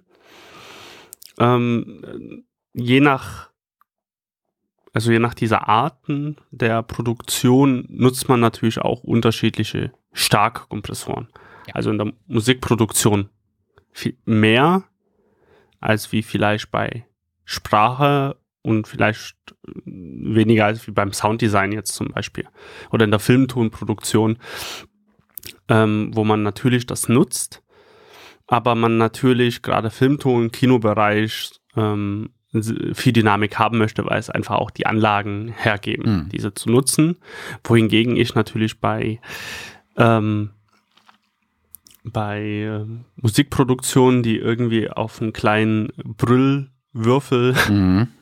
funktionieren soll, ähm, man dort viel stärker zur Kompression greift. Vielleicht das nur noch mal so ergänzend, dass es natürlich äh, so einen Unterschied äh, gibt, wie äh, natürlich was für Kompressoren man vielleicht nutzt, aber halt in welcher Intensität man die auch nutzt. Genau, also sowohl Kompressionsverhältnis als auch dann Einstellungen am an Attack und Release, um bestimmte Effekte auch hervorzurufen. Ne? Also äh, man kennt das gerade beim, beim Drum, äh, bei der Drum-Kompression, äh, dass man sehr, sehr viel auch äh, spielen kann äh, mit dem Release beispielsweise, um äh, zu beeinflussen, wie viel Nachhall äh, drauf bleibt, wie viel Räumlichkeit vielleicht auch drauf bleibt, äh, etc. Also da, das, da die Einstellung eines Kompressors äh, in Abhängigkeit vom Signal Signal wäre im Prinzip eine eigene Folge. Also, weil da wirklich auch viele Signale so unterschiedlich sind, dass man, dass sie eigene Einstellungen auch bedürfen und man ganz, ganz schwer sagen kann, okay, das erste, was ich mache, sind die drei, äh, die drei Schritte und von da aus gucke ich dann, wohin ich äh, noch weiter ähm, einstellen muss. So ein bisschen wie es beim EQ funktioniert. Da hast du halt so grob, je nach Signal, okay, ich mache erstmal die Einstellung und dann gucke ich, wie es dann klingt und dann, dann passe ich das noch an. Beim Kompressor finde ich das schwierig. Du hast so, für vieles hast du im Prinzip äh, die Ratio vordefiniert, mehr oder weniger. Ne? Sprach, bestes Beispiel, Sprache sagt man oft 4 zu 1 äh, oder 3 zu 1. Auch da gehen die Meinungen wieder auseinander. Äh, und dann schnelle Release, schnelle Attack. Ähm, oder einigermaßen schnelle Release, aber schnelle Attack. Äh, ist halt auch wieder abhängig vom Sprecher. Ist auch wieder abhängig vom, vom Signal einfach. Das ist dann wirklich schwierig. Das, das muss man auch viel probieren. Also ähm, vielleicht kann man das sagen, in unserer, in, bei Cues hört man sofort den Unterschied. Ja. Würde ich jetzt mal ja. einfach mal ja. behaupten. Also du hörst sofort einen Unterschied, wenn ich Frequenzen wegschneide. Total. Oder diese anhebe ja. oder absenke. Bei Kompression hört man das nicht unbedingt gleich. Nee. Also insbesondere nicht, wenn du äh, sofort auch mit Make-up-Gain arbeitest. Ja. Ne? Also im Prinzip ist ja der Kompressor, jetzt bleiben wir doch wieder bei den Details, aber ist gut so. äh, Im Prinzip ist ja der, der, der, der Sinn des Kompressors ist ja tatsächlich, das Signal erstmal leiser zu machen. Ne? Erstmal äh, zu reduzieren, insbesondere die lauten Stellen zu reduzieren. Ähm, was man dann machen kann, ist, man will ja nicht diese, man will ja die Lautheit nicht verlieren. Äh, sondern äh, dann kann man im Nachgang einen sogenannten Make-up-Gain äh, benutzen. Und mit dem versucht man das, was an Reduktion im Mittel erfolgt, wieder raus, rauszuholen, sodass das Signal am Ende, was wirklich rausgeht, im Prinzip genauso laut ist wie das Signal, was reingekommen ist, aber in seiner Qualität beeinflusst und, und im besten Fall verbessert. Und äh, wenn man das nicht macht, diesen letzten Schritt, dieses Make-up-Game, wenn man den mal rauslässt und nur hört, was der Kompressor eigentlich macht, dann kriegt man am ehesten eine Idee davon, wie er reagiert und wie es klingt. Und wenn ich dann lauter mache, dann habe ich den, dann kann ich diesen gewünschten Effekt halt auch äh, sozusagen mitnehmen. Was auch eine Empfehlung ist, zu sagen, wenn man sich das Ganze mal anhören möchte, ähm, wenn man auch wirklich so un unterschiedliche Kompressionsarten nimmt und diese hört, dass man das natürlich auch auf möglichst neutralen Abhörsystemen machen sollte. Das heißt, ähm, entweder ein gutes Paar neutrale Kopfhörer. Ja, also flache, flache Responsekurven, einigermaßen flache Responsekurven, ist, glaube ich, immer ganz gut. Ja.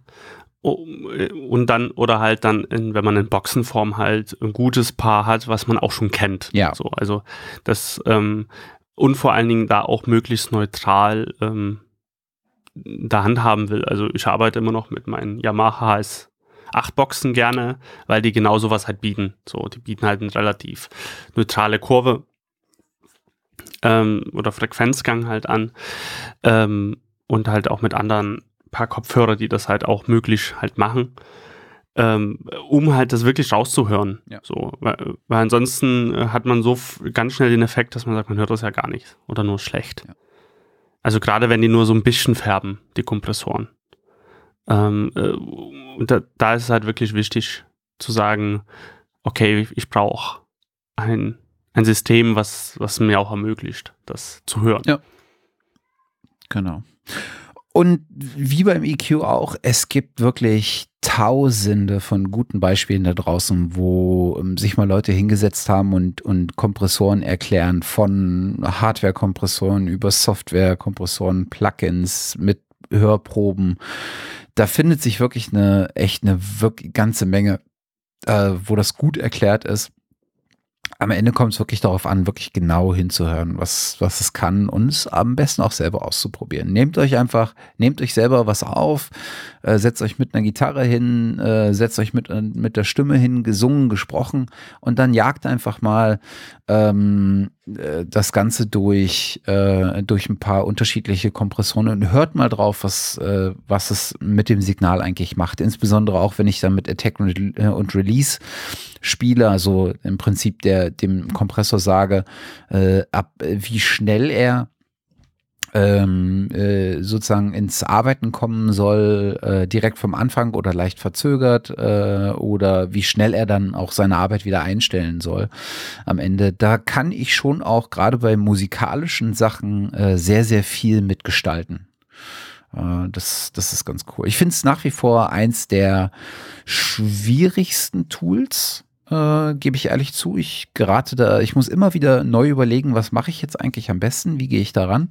Ich finde es aber auch äh, eins der faszinierendsten Tools und ich habe jetzt gerade mein, äh, bin jetzt gerade dabei, mein äh, Pedalboard für die Gitarre wieder neu aufzubauen, äh, neu zu verkabeln und da wirklich mal ein bisschen äh, mehr zu nutzen. Und äh, da ist ja Kompressor auch einer der äh, Elemente, die dir erlauben, gerade bei der E-Gitarre äh, sehr viel mit dem Sound auch zu spielen. Und da bin ich gerade im Überlegen, äh, ob ich das mit draufnehme, was für einen ich mit draufnehme und wie ich ihn am besten einsetze. Und äh, also das ist wirklich ein Thema, was sich überall im Prinzip durchzieht und äh, dadurch echt spannend ist, finde ich. So, so. Haben wir es. ähm, ich glaube, wir haben einen guten Überblick gegeben. Vielleicht. Ich, denk, also, ich denke. Hoffe, hoffe ich mir jetzt ich mal. Denke auch. Wenn nicht, dann werden wir das entweder an den Reaktionen sehen oder es wird in uns selbst gern und wir werden das in, in der nächsten Episode einfach nochmal aufgreifen, da wo wir das Gefühl haben, es müsste nochmal aufgegriffen werden. Dann lass uns doch jetzt mal zu den, äh, zum Abschluss zu den äh, Effektpicks kommen. Äh, das haben wir ja erstaunlicherweise in den letzten Episoden immer eigentlich ganz gut durchgehalten, äh, finde ich. Das ist ganz, äh, ganz erstaunlich. Und ähm, du hast auch äh, glatt wieder was mitgebracht. Ja, und zwar von Audiofing, das habe ich das letzte Mal oder letzten Male mal irgendwie erwähnt. Mhm. Ähm, die machen sehr, sehr schöne kleine Plugins, sehr erschwinglich und das äh, Schöne ist, die äh, sind sehr Sounddesign orientiert, würde ich jetzt mal sagen. Also die, die färben halt alle. Also die klingen halt alle sehr nicht neutral, sollen gar nicht klingig sein, sondern sollen äh, vielleicht auch irgendwie Spaß machen und einfach eine schöne Färbung den ganzen Signalen geben. Und ich habe mir, da ich ja in in den 90ern groß geworden bin mit Kassette und Schallplatte und so weiter, mag ich immer noch sehr den Sound davon. Das ist so, so das, was ich in vielen natürlich digitalen Produktionen so ein bisschen halt vermisse. Ähm, da die halt alle sehr clean klingen und ähm, ich eigentlich auch von an, also anders aufgewachsen bin halt einfach. Und ich versuche das jetzt auch immer mehr wieder in die Produktion so ein bisschen reinfließen zu lassen. Also, wo ich früher auch, vielleicht wo ich angefangen habe, gedacht, boah, Rauschen ist schlecht. Nee, es ist eigentlich gar nicht schlecht. es kann gerade wirklich schön sein, so ein, so ein Rauschen wieder mit reinzubringen. Mhm.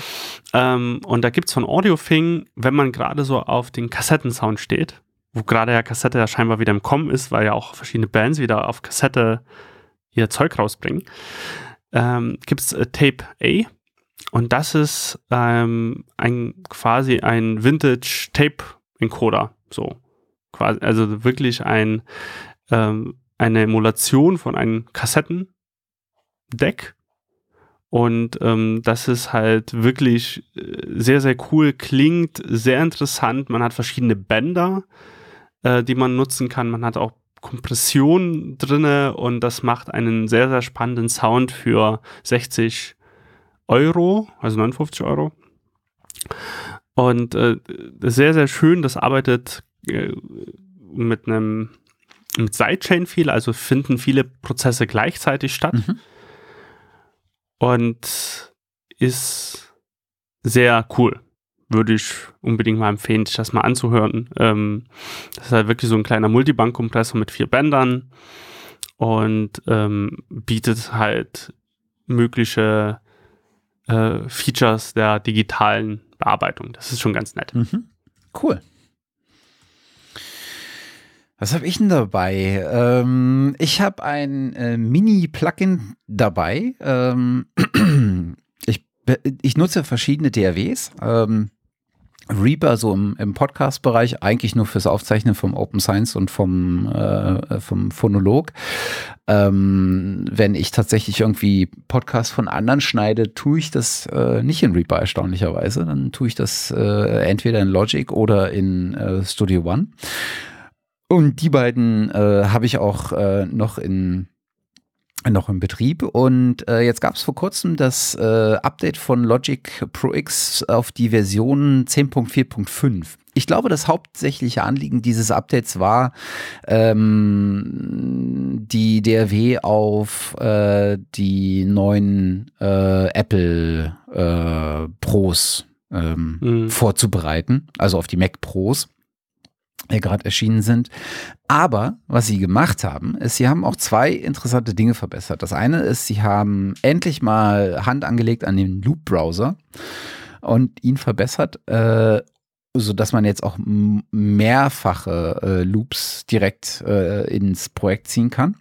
Das ist aber ein kleines Update. Und was sie auch gemacht haben, ist endlich, endlich, endlich mal das DSer-Plugin angefasst.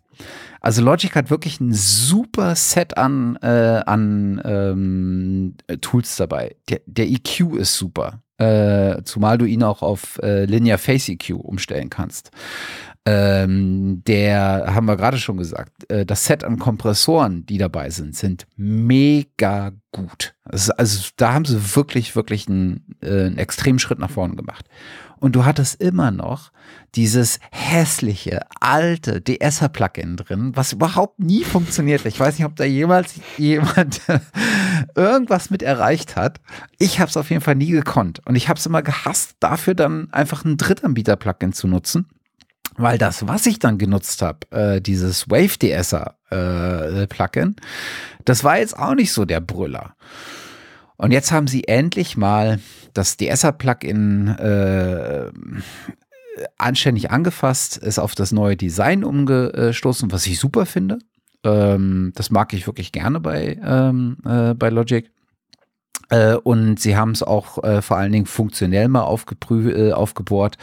Äh, das heißt, du kannst jetzt deutlich besser Einstellungen vornehmen. Du kannst, äh, du hast so eine Listening-Funktion. Das heißt, du kannst dir anhören, wie das Signal klingt, was du da gerade bearbeitest. Das heißt, du kannst also auch wie bei FabFilter, beim DSer vom FabFilter, ähm, sagen, äh, jetzt höre ich mir mal nur die S-Laute an, die ich da gerade ähm, ausgewählt habe. Äh, und du kannst es äh, relativ setzen. Das heißt, du setzt ein, du hast zwei Modi, du hast einen absoluten Modi, der funktioniert halt wie jeder andere DSer auch, und du hast einen relativen äh, Modus. Äh, den kannst du setzen bei einem Signal, was für dich äh, sehr präsent ist. Also du kannst dir ein S äh, im Prinzip aussuchen, stellst dir ein Threshold an und dann überträgt er das auf alle anderen Signale, die lauter oder leiser sind. Also alle gleich klingenden S-Laute oder alle S-Laute, die leiser oder lauter sind als das, was du ausgewählt hast, wofür du den Threshold gesetzt hast, passt er adaptiv den Threshold an.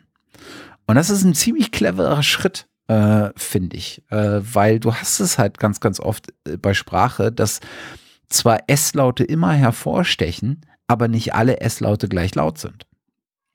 Hatten wir vorhin, großer Dynamikbereich. Manchmal spricht man lauter, manchmal spricht man leiser und dementsprechend sind die S-Laute mal mehr betont, mal weniger betont.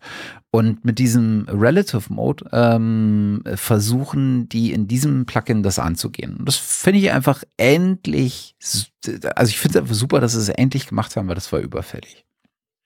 Es war so eins der Plugins, was noch äh, äh, im Legacy-Mode war. Und es gibt noch so ein paar andere, die sie jetzt noch nachziehen müssen. Aber ich kann verstehen, dass das jetzt nicht der, äh, das Hauptaugenmerk ist.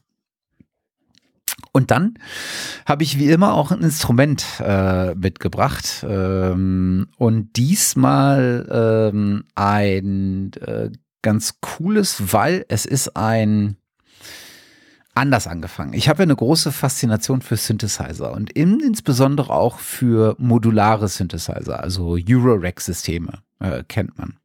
Ob der Möglichkeiten, die sie einem soundtechnisch geben und ob einfach dieser Faszination von verdammt vielen Knöpfen und verdammt vielen Kabeln. Ja, das kennt man, das sind dann diese, diese äh, äh, großen, äh, kleinen, manchmal riesigen Flächen an Modulen, die dann mit so Bananensteckern verbunden werden. wo du im Prinzip Sound gestaltest, indem du einfach am Anfang nur, äh, nur eine Stromquelle hast und die wird dann in den, äh, in den äh, VCA äh, verbunden und der wird dann in den Amplifier verbunden und der wird dann in den Ausgang verbunden und erst dann kannst du das Signal hören. Und dann kannst du halt an allen möglichen Dingen äh, rumschrauben. Egal. VCV Rack ist ein Open Source Projekt, was im Prinzip so einen modularen Synthesizer virtuell nachgebaut hat. Das Ganze gibt es jetzt schon ziemlich lange. Und ich war in Anfangszeiten äh, mal äh, ziemlich begeistert davon. Da waren aber die Möglichkeiten, die das System hatte, noch nicht so besonders weit. Und dann hatte ich es ein paar Jahre außer, aus den Augen verloren. Und jetzt so nach zwei, drei, ja, drei, vier Jahren eher, bin ich wieder voll reingekommen. Und zwar, weil ich einen Sound nachbauen wollte aus einem Film. Äh, und das ist so ein Sound, der in, im Hintergrund läuft, während ein Dialog stattfindet. Und ich konnte aus diesem Sound, weil ich den gern samplen wollte, ich konnte kein Segment dieses Sounds finden, wo nicht Sprache drüber lag. Also ich konnte kein gutes Sample erstellen, beziehungsweise ich konnte das Sample, was ich hätte erstellen können, nicht anständig loopen. Und also habe ich mir gedacht, okay, jetzt suchst du dir mal äh, was zusammen, was das am ehesten noch nachbilden können. Und dann bin ich zu Massive gegangen, also Native Instruments äh, äh, Massive und bin zu Serum, äh, also diese ganzen üblichen ähm, äh, Plugins, Synthesizer-Plugins. Äh, und ich glaube, eins habe ich noch ausprobiert und bin aber nicht wirklich vorangekommen. Und dann dachte ich mir so, okay, jetzt guckst du dir nochmal VCV-Rack an. Und äh, es hat nicht lang gedauert, um zu erkennen, um zwei Dinge zu erkennen.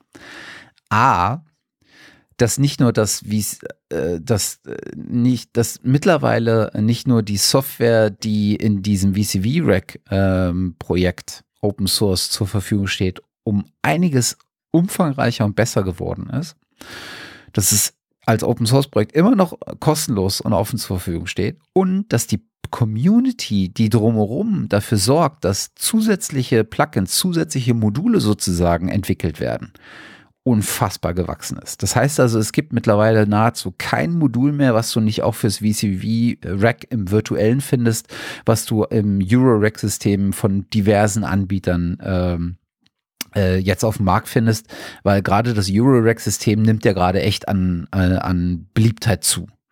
Also äh, das ist bemerkenswert. Und das Zweite, was ich festgestellt habe, ha, es gab schon jemand, der einen Patch gemacht hat für genau den Sound, den ich haben wollte.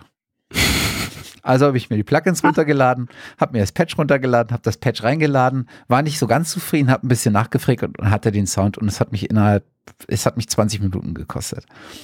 Was zur Folge hatte, dass ich trotzdem in dieses äh, Kaninchenloch gestiegen bin und glaube, in den letzten drei Wochen damit so unfassbar viel rumgespielt habe. Ich bin total begeistert. Es macht so viel Spaß ich finde, modulare Synthesizer ist, ein, ist extrem schwer äh, anzufangen mit, weil du musst wirklich dich in Dinge einarbeiten auf einem Level, ähm, von denen du oftmals keine Ahnung hast. Ich habe doch keine Ahnung, wie Strom funktioniert. Ähm, wenn du den Sound verändern willst, musst du halt dich äh, ein bisschen mal damit beschäftigen, wie so eine äh, ADSR-Curve äh, aussieht, also äh, Attack, äh, Decay, Sustain, Release äh, und was du, wenn du einen dieser Werte veränderst, was du dann im Sound damit erreichst. Dann musst du dir angucken, was gibt's alles für äh, Plugins, und du hast wirklich alles. Du hast von parametrischen EQs, du hast über äh, Skalar-Sachen, du hast, kannst unterschiedliche Routings machen, du hast Pulsmatriken, du hast diverse äh, LFOs, die das Signal beeinflussen. Und dann, dann, wenn du alle so mal den Einstieg gefunden hast, und äh, vielleicht auch mit Sequencing schon angefangen hast, also der dir so im Prinzip ein Modul, was dir immer wieder einen Puls gibt, äh, den du sagen kannst, wann er wie oft welcher Puls kommen soll dann geht's erst richtig los, weil dann kannst du in die Tiefe einsteigen und kannst sagen, okay, jetzt pipe ich das Signal in den LFO und der, der LFO wird aber von einem anderen Signal gesteuert, dann vielleicht nicht mehr von meiner, äh, ich habe vielleicht eine Basslinie, die ich äh, mit einem LFO modulieren will. Die wird aber äh, gesteuert wiederum von der Intensität der Kick oder von der Hi-Hat oder was weiß ich. Also die Möglichkeiten im Sounddesign sind unfassbar groß.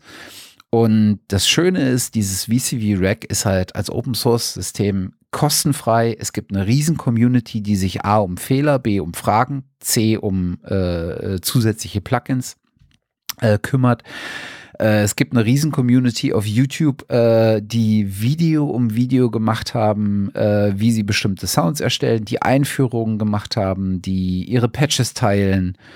Ähm, und es ist so viel kostengünstiger, als sich ein Eurorack-System so hinzustellen, mal abgesehen vom Platz, denn es kostet nichts. Und das, beziehungsweise das Einzige, was es kostet, ist Zeit. Ich bin total begeistert von dem Ding. Mal wieder. Fantastisch. Also, also ich habe das vorhin gesehen und dachte mir, also es, es wirkt auch von Anfang an, alleine wenn man auf die Website schon geht, sehr, sehr professionell. Und ähm, äh, ich, ich habe es schon runtergeladen und installiert. Und für die ganz harten Nerds äh, gibt es mittlerweile auch eine, äh, also es gibt ähm, Derzeit ist das äh, noch in Version 0.6.2, aber die Version 1 scheint irgendwie sich am Horizont abzuzeichnen. Und meines Erachtens, wenn ich mich nicht täusche, habe ich gelesen, dass die Version 1 sogar eine mit einer API kommt, also mit einer äh, Programmierschnittstelle, so dass man das Ganze dann noch mit anderen Dingen kombinieren kann. Also es ist unfassbar es ist mega gut und es macht einfach Spaß und die Sounds, die du rauskriegst, ist Wahnsinn. Also ich habe mittlerweile äh, von Blade Runner ein bisschen was nachgebaut. Ich habe äh, äh, hier von äh, ähm, Stranger Things äh, mhm. nochmal die Anfangssequenz nachgebaut. Ich habe so ein paar Sounds von Alien äh, nachgebaut alles mit Bordmitteln im Prinzip. Ich musste noch nicht mal zu den Plugins, die was kosten, greifen, sondern alles mit äh, Plugins, die links und rechts irgendwie verfügbar waren. Das ist fantastisch. Großartig. Ja, das waren auch meine Empfehlungen äh, dann für diese Woche. Und da wir ja äh, zu unserer guten Arbeitszeit aufnehmen, äh, nehmen, äh, würde ich sagen, äh, belassen wir es äh, dabei für heute. Oder hast du noch irgendwas, was wir vergessen haben? Ähm, nein. Also ja, schon, aber das, ähm, da können wir den Podcast ja unendlich äh, fortführen. Ja, das stimmt. Es gibt ja noch eine Fort Wir machen auch noch Episode 27, insofern. Ja. Also es geht weiter und es geht auch regelmäßiger jetzt weiter. Genau, wir, wir, versuchen mal äh, jetzt im Anschluss äh, vielleicht schon mal nach einem neuen Termin Ausschau zu halten. Das ist ja immer der größte Kollisionspunkt, dass man gemeinsame Termine findet, ähm, mit die Arbeit, Familie und irgendwie Projekte noch unter einen Hut zu bringen, äh, Vermögen. Aber das, das schauen wir schon und dann schauen wir mal, was wir nächste Woche machen. Äh, nächste Woche, nächstes Mal. Uh, Ganz so schnell wird es nicht gehen, glaube ich. Befürchte ich. genau, dann gilt wie immer, ähm, wenn ihr Fragen, Anmerkungen, Meinungen habt, tut es in die Kommentare. Äh, lasst es uns gerne wissen oder schreibt uns eine Mail, wenn es nicht öffentlich sein, sein muss äh, oder sein soll. Äh, wir sind ganz ohr. Und äh, ansonsten, äh, ja, bleibt uns gewogen äh, und wir hören uns wieder, würde ich sagen. Dann bis bald. Bis bald. Ciao, ciao. Ciao.